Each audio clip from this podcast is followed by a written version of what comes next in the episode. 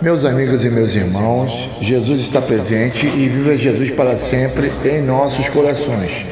Que o Mestre Jesus mais uma vez nos conceda sua graça divina para que possamos refletir acerca de um assunto muito interessante, fugindo à temática da reencarnação. Sei que os irmãos é, estão aguardando mais uma evidência de reencarnação na Bíblia. Porém, hoje vamos, de vez em quando, vamos fugir um pouco ao, ao tema reencarnação para abordar outros né, que a Bíblia fala. E hoje vamos falar sobre a comunicação com os mortos. A comunicação com os mortos é, na Bíblia, né, meus irmãos? Então vamos lá para a seguinte questão, né? Que quando o Mestre Jesus é, por ocasião da morte de Jesus, no caso, vários espíritos humanos, eles aparecem a muitas pessoas que estavam em Jerusalém, começando a nossa, as nossas evidências de reencarnação acerca do tema comunicação com os mortos. Né? Então é sabido que, é, como havia dito, né, por ocasião da morte de Jesus, é, por ocasião da morte de Jesus, né, vários espíritos humanos eles apareceram a muitas pessoas que estavam em Jerusalém, confirmando-nos que, de, de fato, os espíritos dos mortos manifestem-se realmente a nós espíritos encarnados aqui no nosso mundo físico, né? E é onde é dito em Mateus 27, 27, versículo 53. E saindo dos sepulcros, depois da ressurreição de Jesus, entraram na cidade santa e apareceram a muitos. Correto, meus irmãos? Observe bem. Vou repetir. Saindo dos sepulcros, depois da ressurreição de Jesus, entraram na cidade santa e apareceram a muitos. No caso, são espíritos aqui desencarnados. A primeira, é, digamos assim, primeira evidência bíblica, né, em Mateus 27, 53, de que os espíritos se apresentam, né, desencarnados, ao mundo dos encarnados, né?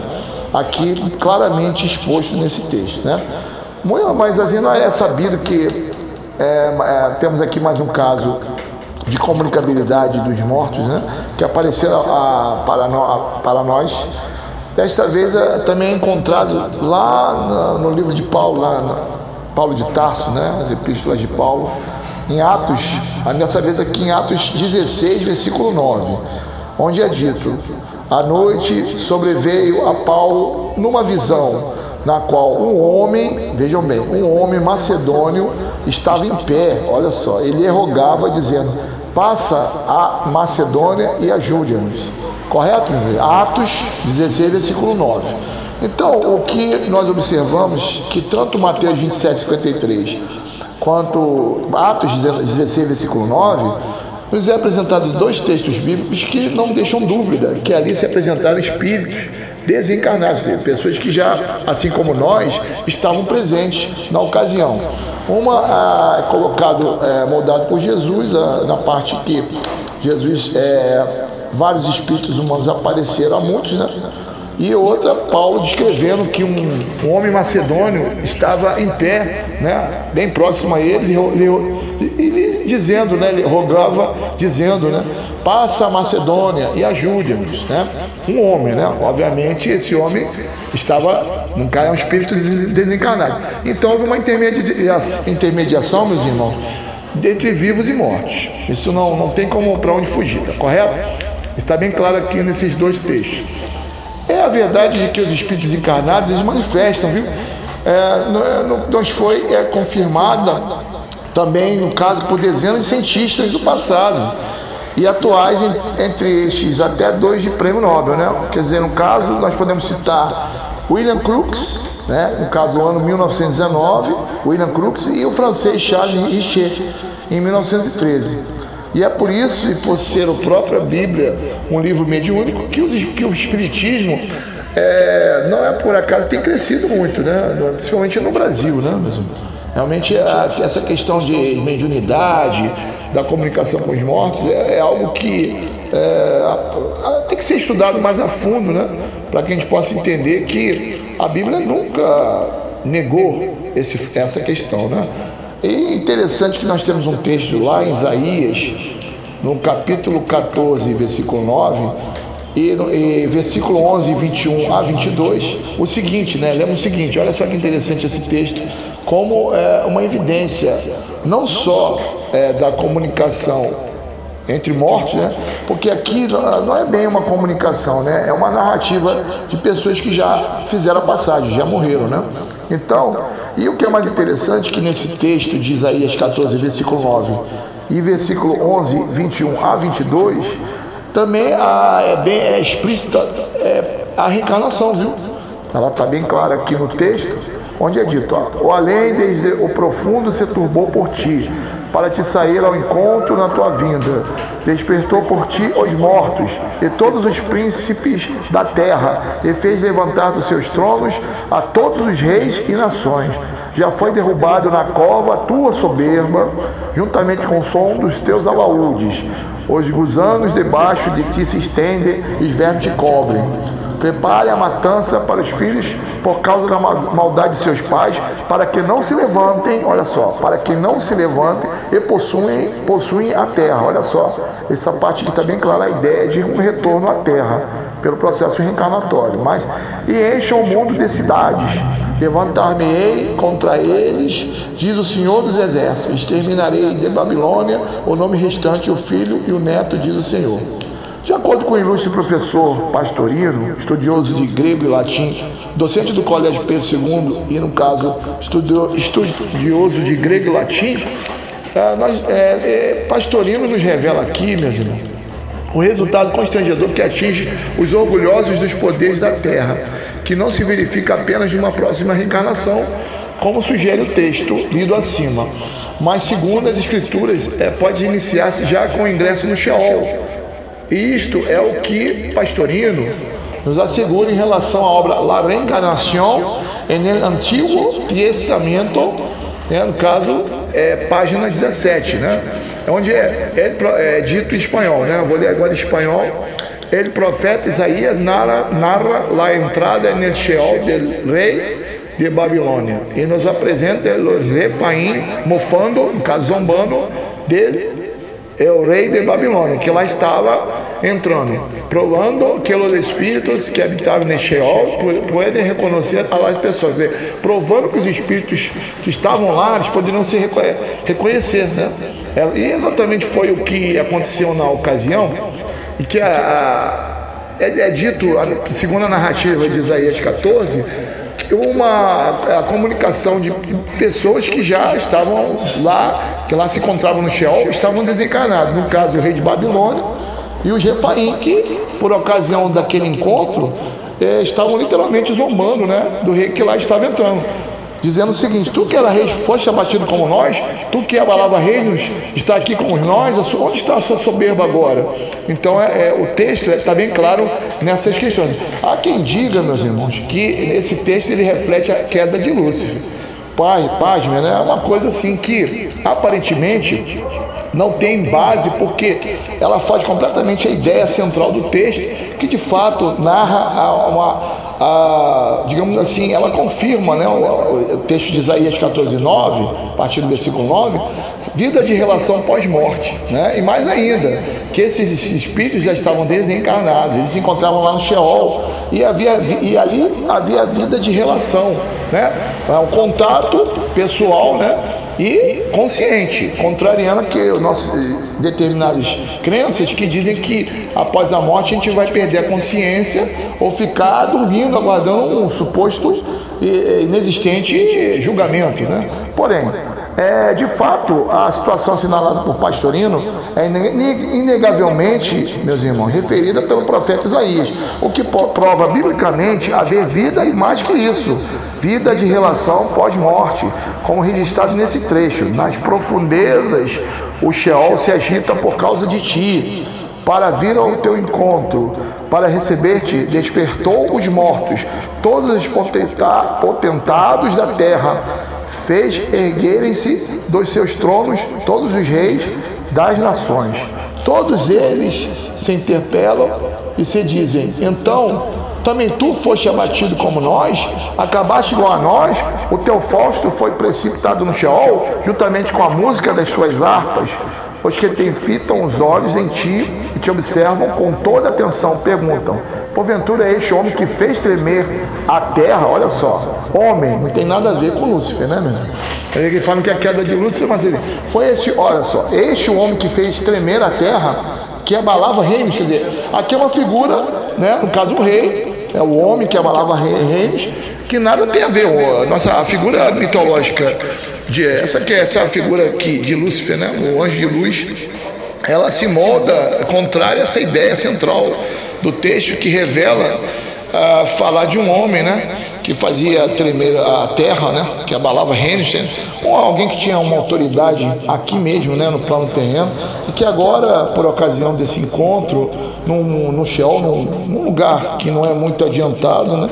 Eles obviamente tiveram esse, esse, encontro. O rei teve esse encontro né, com a, o Refaim, né? E o Refaim estavam ali literalmente zombando. Está bem claro o texto, né? Eu acho que não, até aqui não resta dúvida, né, meus irmãos? Então, ah, seguido ah, ah, o, o, que, a sequência né, do, desse estudo, né? Não se tornem eles a levantar para submeterem a terra, encherem das cidades a face da terra. No caso de Isaías 14, 9, versículo 11, 16 e 21, na sequência. Com clareza identificamos no texto aludida a orientação de que seja imposta morte a descendências dos babilônios. Os Refaim, apesar de zombeteiros, né, demonstram-se conhecedores da necessidade que tem os habitantes do Sheol de retornarem ao cenário terreno, confirmando aquilo que eu havia dito anteriormente, que não só o texto molda a, a, a questão da sobrevivência da alma à morte do corpo físico, como esse mesmo espírito ele tem consciência depois da morte lá no Vale do Sheol e uma vida de relação com outra, outros espíritos. No caso aqui em análise, o rei de Babilônia e o, os Refaim. E ao mesmo tempo, esse texto demonstra a reencarnação, porque eles tinham consciência que esse indivíduo ele deveria que resgatar aquele mal que fez, no caso do rei de Babilônia, uma pessoa muito perversa, ele deveria resgatar o mal que ele fez aqui mesmo na terra, correto, meu irmão? Confirmando aqui no texto a, re, a sagrada lei da reencarnação. Né? Eles consideravam natural a situação da volta ao plano físico destes tais. Imaginavam eles, então, referindo aos praticantes da referida maldade nos pais, caso se tornasse a levantar, isto é, caso se reencarnassem na condição de filhos, ou seja, em futuras gerações de Babilônia, necessariamente rescindiriam dos antigos delitos. Como o profeta Jeremias já afirmava que os filhos não pagam pelos erros do pai, nem os pais dos filhos, é, é, é, é mais do que lógico afirmar que são os mesmos infratores que retornam para resgatar o mal que fizeram, outrora, né? no caso aqui o rei de Babilônia, né? que muito mal fez na terra. O Refaim então aconselha o seu cruel morticínio, para que não viesse a reeditar as maldades de outrora. E aí é uma prova inequívoca da reencarnação, além da comunicação entre eles lá no Sheol, né, provando a comunicação com os mortos. Correto, meus irmãos? É, então, é, o que acontece? A maior, a maior, as traduções no que diz respeito a esse texto é, de Isaías suprimem o verbo auxiliar torne, mutilando a locução verbal indicativa para a paligênese, que é dito: não se tornem eles a levantar. Ou seja, não se tornem eles a reencarnar. Se levantar, o verbo levantar precedido do pronome apassivador ser sentido de reencarnar, né? relembrando Lucas 9, no versículo 9. Né? O antigo profeta se levantou. Em outra Bíblia, o antigo profeta ressuscitou. E nas traduções mais atualizadas, como é dito inclusive pelo professor Pastorino, um antigo profeta reencarnou, o que torna mais claro a ideia de que o tornar a ficar de pé, o levantar novamente, é, está claramente é, identificado pela, pela retorno do espírito ao cenário terreno pelo processo em si da reencarnação, correto? Mesmo? Isso é um, um estudo que já foi feito aqui no texto de, de lá no, em Lucas, né, no versículo 9, versículo 7 a 9, correto? Outra situação que a Bíblia fala com relação à comunicação com os mortos é o famoso é, encontro, né? Olha, encontro lá em Eclesiastes, né? Salomão Espírito, né? Que ele, obviamente, ele, o médico que não quis se identificar, é moldada essa, essa comunicação entre esse médico que não quis se identificar com Salomão Espírito. Isso mesmo, meus irmãos. É, lá no livro de Eclesiastes, no capítulo 1, versículo 1, onde é dito: Palavras do pregador, filho de Davi, rei de Jerusalém. Agora, para entender que, para nós entendermos que é Salomão que, que está se comunicando no livro de Eclesiastes, nós podemos recorrer é, a, segunda, a primeira Crônicas 29, versículo 22, segunda Crônicas 1, 1, Provérbios 1, versículo 1, correto?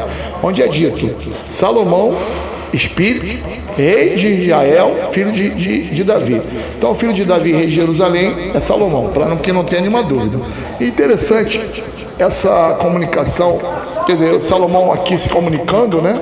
Por que eu digo isso? Porque isso está perfeitamente é, confirmado no capítulo 12 do, do versículo do capítulo 1, versículo 12 do capítulo 1 de Eclesiastes, onde é dito: Eu fui rei de Jerusalém, de Israel em Jerusalém, né? quando já estava, obviamente, desencarnado. Por que eu digo isso? Porque o verbo, é, eu fui rei, né? O verbo aqui está no pretérito. E como ele, é, Salomão, não, não havia sido morto ou renunciado ao cargo, né? Ele só podia estar se comunicando aqui depois de morto, correto? E para confirmar isso, nós temos novamente recorrer ao ilustre pastorino, onde ele diz que o Eclesiástico, quer dizer pregador da Assembleia, é um livro mediúnico, viu, meus irmãos? contendo, portanto, dizeres de um espírito ditados através de um mediador, um profeta, ou seja, na terminologia espírita, um médium. No dizer do signo linguístico, profeta do grego profetel, que é falar por meio de e médium, palavra que significa intermediário. Daí procuram ignorar esconder do povo este fato, visto que essas frases do Eclesiastes citadas acima está de acordo com o original hebreu e os 70, no que diz respeito ao verbo ir, como havia afirmado anteriormente no pretérito, né? E que como Salomão morreu na condição de rei, isso vocês podem confirmar em 1 Reis, no capítulo 11, versículo 43, onde é dito: E adormeceu Salomão com seus pais e foi sepultado na cidade de Davi, e seu, é, seu pai, né? E Roboão, seu filho, reinou em seu lugar. Então ele morreu na condição de rei, reinou sobre Israel por 40 anos, viu, meus irmãos? E aí, quando, relembrando o versículo 12 do capítulo 1 de Eclesiastes, eu, pregador, fui rei, o verbo está no pretérito, fui. Evidente, pela lógica, só há uma, uma saída. Ou uh, há uma contradição ao, ao, ao, ao afirmar que foi Salomão que está se comunicando depois de morto, ou realmente, quer dizer, não tem saída, é né? uma coisa que está claramente explícita de acordo com o verbo. Né? Ele morreu na condição de rei, então ele não podia dizer que foi rei, a não ser que já estivesse desencarnado. E a, ali foi feita uma comunicação mediúnica, porque geralmente quando, a, as, é, nós desencarnamos e na, encostamos no médium, né? Geralmente, o, eu, por exemplo, eu, Rogério, né? Me apresento diante de um médium e eu já desencarnado, eu fui Rogério quando estive na Terra. Evidente que o verbo, eu vou moldar o verbo também no pretérito, que eu já, já fiz a passagem para o plano espiritual, então eu posso dizer que, evidentemente, eu, eu estaria é, me contradizendo ao dizer que eu sou Rogério, estou presente, mas fui Beltrano na terra. Então, de acordo com Salomão aqui, ele está se comunicando depois de morto, correto? Capítulo 1, versículo 12. E de fato, a autoria do texto Eclesiastes é mesmo do Espírito de Salomão. Quando é dito Eclesiastes, relembrando, Eclesiastes 1, palavras do pregador filho de Davi e rei de Jerusalém. O ilustre teólogo Pastorino defende essa tese relembrando que desde Grotius, em 1644, o aludido livro bíblico, pelo fato de conter palavras introduzidas no hebraico, apenas depois do cativeiro em Babilônia, é considerado, olha só, meu irmão, muito posterior a Salomão, a quem era antes atribuído por causa de sua doutrina e seu primeiro versículo, né, lá, como havia de, é, citado anteriormente. Palavra do pregador, filho de Davi, rei de Jerusalém. Contudo, não obstante do ponto de vista histórico, se acertada a contestação de sua autoria, o livro de Eclesiastes não é por isso, segundo o Pastorino, deixa, deixa de ser da lavra de Salomão, pois foi o mesmo rei sábio que na verdade o escreveu, e mais depois de morto, ou seja, quando estava desencarnado. Correto, meus irmãos? O capítulo é, 12, versículo 6 de Eclesiastes, o próprio Espírito Salomão, ao se comunicar ao médio, ele fala justamente do fio de prata, que une o espírito à matéria, provando que ele tinha um conhecimento, era um, era um, assim, um rei sábio, né? ele tinha conhecimento espiritual da vida, e ele usou isso a favor, né? Nessa, nesse mesmo livro, lá no capítulo 12, versículo 6. Quando é dito, é muito comum que as pessoas digam assim: é, é, Fulano Beltrano está por um fio no hospital. Isso aí tem muita lógica, porque quando fala que está por um fio, é esse fio de plata, esse mesmo fio de plata que une o espírito à matéria, citado por Salomão Espírito no capítulo 12, versículo 6 de Eclesiastes. Provável que é mesmo o rei sábio que está ali se comunicando, ele tinha conhecimento espiritual da vida. Então ele está moldando esse conhecimento através de um médio que não se identificou, correto? Passando à frente, eh, vamos falar sobre a pitonisa eh, de Endor, Endor né? Eh, diante do espírito de Samuel que se apresenta ao rei Saul, correto? E para lá em 1 Samuel, no capítulo 28, né? No caso, Samuel tinha morrido, né? Toda Israel participara dos, dos funerais, né? E os enterraram em Ramã, sua cidade. De outro lado, Saul tinha expulsado do, país os necromantes e os adivinhos. Os filisteus se concentraram e acompanharam Suzano. Saul reuniu todo Israel e acompanharam Jeoboé. Quando viu a acompanhante dos filisteus, Saul teve medo e começou a tremer. Aí consultou a Javé, porém Javé não lhe respondeu nem por sonho, nem pela sorte, nem pelos profetas. Então Saul disse a seus servos: Procure uma necromante para que eu faça uma consulta. Então os servos responderam: Há uma necromante em Andor. Saúl se disfarçou, vestiu a roupa de outro e à noite acompanhando os dois, dois homens, acompanhado de dois homens, foi ao encontro da tal mulher, né? É, aí no caso é, ele disse: Quero que você me adivinhe o futuro invocando os mortos. Faça aparecer uma pessoa que eu lhe disser. Aí a mulher, obviamente, respondendo, disse-lhes, né? É, é, porque ela sabia que Saul expulsava do país dos necromantes dos adivinhos, ela obviamente não queria participar daquela situação, daquele evento. Né, Para você ver como é que é, era, era sabido que os necromantes e os adivinhos eles eram, não eram bem-vindos. Né? E aí ela falou assim: é, por que está armando uma cilada para eu ser morta? Então Saul jurou por Javé, pela vida de Javé nenhum mal vai lhe acometer, né? nenhum mal é, vai lhe suceder. Né? É, e a mulher perguntou: Quem você quer que eu, eu chame? Aí Saul respondeu: Chame Samuel. Né? Então, quando a mulher viu Samuel aparecer, deu um grito e falou para Saul: Por que me, você me enganou? Você é Saul? O rei a tranquilizou e disse: Não tenha medo, o que você está vendo? A mulher respondeu: Vejo um espírito subindo da terra. Saul perguntou: Qual é a aparência dele? A mulher respondeu: É de um ancião que sobe vestido com um manto. Então Saul compreendeu que era Samuel e se prostrou com o rosto por terra. Olha só. E aí Samuel perguntou a Saul: Por que você me chamou perturbando meu descanso? Aquela situação toda, né? E aí eu vi que ele, naquela hora que ele se prostrou né, para Samuel, né, no caso, a se comunicar na, na médium, né? Então ficou bem claro ali a comunicação, né, o intermédio né, da comunicação entre eles. Correto, meus irmãos? Inicialmente se diz é que Saul consultou a Javé, como não obteve a resposta, resolveu então procurar uma necromante para que pessoalmente pudesse consultar-se com o espírito. Isso foi o que dissemos sobre uma das razões da proibição de Moisés. Saul, diante da necromante, foi taxativa, que é Quero que adivinhe o futuro, invocando o morto. E aqui o próprio rei que vai consultar um morto pelo motivo de querer saber o futuro. Se os mortos nunca tivessem revelado o futuro, estariam um rei numa situação ridícula dessa. Não estaria, né, meus irmãos? Obviamente. Mas Saul não desejava consultar com espírito. Queria especificamente a presença de Samuel. Após a invocação da mulher, o relato confirma ah, que a necromante viu Samuel, o espírito, aparecer. Sem margem e nenhuma dúvida, quando descreve que o vê o próprio Saul. Então reconhece ser o profeta Samuel que estava ali. Fato é confirmado e sem qualquer questionamento possível. Então, algumas Bíblias, ao invés de registrar, veja o Espírito subindo da, da terra, traduzem Vejam um Deus subindo da terra. A frase dessa maneira nos é explicada. Na palavra hebraica, é, para significar Deus, também se designa os seres super-humanos. E como neste caso, o espírito dos mortos. Né? Havia a convicção de que os espíritos dos mortos né, estavam encerrados no Sheol. Esta se situaria algures por, por baixo da terra. A Bíblia Sagrada é de Santuário, página 392. É, com isso, meus irmãos, fica fácil entender que é porque Saul, após se certificar de que Samuel estava ali, se prostra diante dele, viu? No versículo 14. Porque essa atitude própria de que ela é de quem endeusava os espíritos. E conforme já o dizemos anteriormente, esse foi um dos motivos pelo qual Moisés proibiu a comunicação com os mortos. Correto, meus irmãos? Alguns responsáveis de preconceituosas versões sugerem é, o seguinte, olha só, dona de a, a seguinte versão, olha só, dona de mediunidade espírita, é, como está escrito, a exemplo, na tradução do Novo Mundo das Escrituras Sagradas, dos nossos irmãos testemunhos de Jeová.